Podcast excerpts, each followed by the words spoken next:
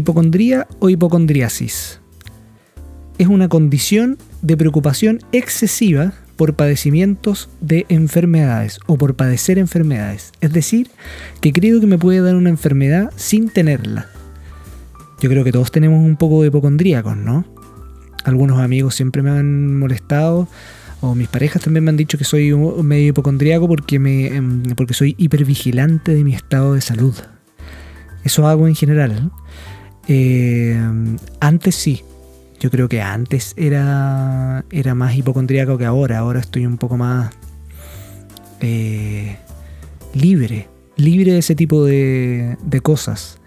De intentar eh, controlar mi estado de salud a nivel de preocuparme, la verdad.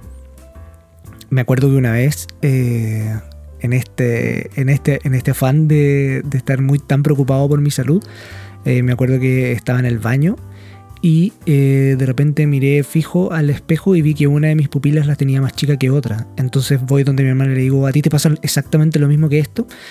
Y me dijo, sí, si eso es un efecto en relación a enfocar y un efecto de la luz sobre tu pupila. Y, bueno, una historia muy fome, pero que relata un poco esa preocupación excesiva que de repente tenemos algunos por, la salud. No sé si a ustedes les pasa, pero de repente eso de andar con un, pequeño dolor en la rodilla, un pequeño dolor en la espalda, un dolor en, algún brazo. A mí, por ejemplo, el dolor que más me preocupa generalmente es el dolor del brazo. ¿ah? Ese, alguna molestia en el brazo izquierdo me preocupa. Me preocupa, tengo que reconocerlo. Me preocupa el dolor del brazo izquierdo. No tanto así del derecho, porque en el derecho... Ya bueno, en el derecho no hay, no hay nada importante. Bueno, podríamos hacer algún tipo de, parangón con, la política, pero ¿para qué? ¿Para qué? En el izquierdo me preocupa, la verdad. El izquierdo porque ahí está el corazón.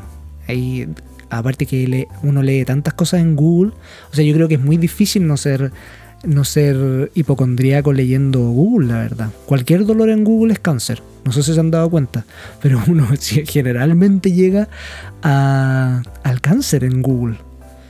Mira, me duele una uña. No, es que resulta que puede ser que tu hígado esté funcionando mal, así que puedes tener cáncer al hígado. Innecesario, innecesario. El peor médico de todos es Google.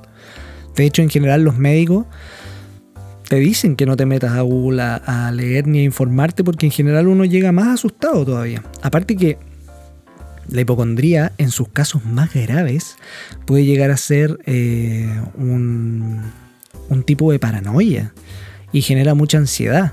Entonces, eh, esa o sea, claro, yo nunca, yo siento que una persona normal... Eh, normal, bueno, si es que existe tal cosa como la normalidad, pero una cosa, una persona que está dentro de la curva de la normalidad, digámoslo de esa manera, eh, claro, siempre puede, puede preocuparse por alguno que otro dolor y está bien y puede ir al médico. Otra cosa ya es empezar con la paranoia y, y la ansiedad. La ansiedad por eso.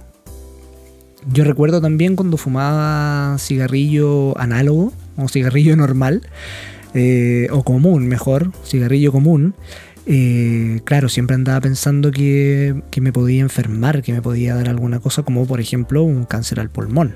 Pero e, esa, esa idea tenía sentido, porque finalmente estaba haciendo algo que era muy malo para mi salud. Hoy día que soy fumador electrónico, la verdad es que eso ya no, ya no está dentro de mis parámetros, aunque debiese estarlo igual. Ah, porque tampoco está 100% comprobado que el cigarro electrónico sea tan...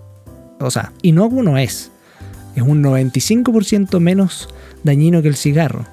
Lo que no sé si es tanto decir tampoco, pero bueno, hasta el momento eh, vamos bien, vamos bien. Ahora es... Eh, yo la verdad es que con respecto a la hipocondría, a la hipocondría o a la hipocondriasis, eh, me siento ya un poco ajeno. Tal vez superé esa etapa.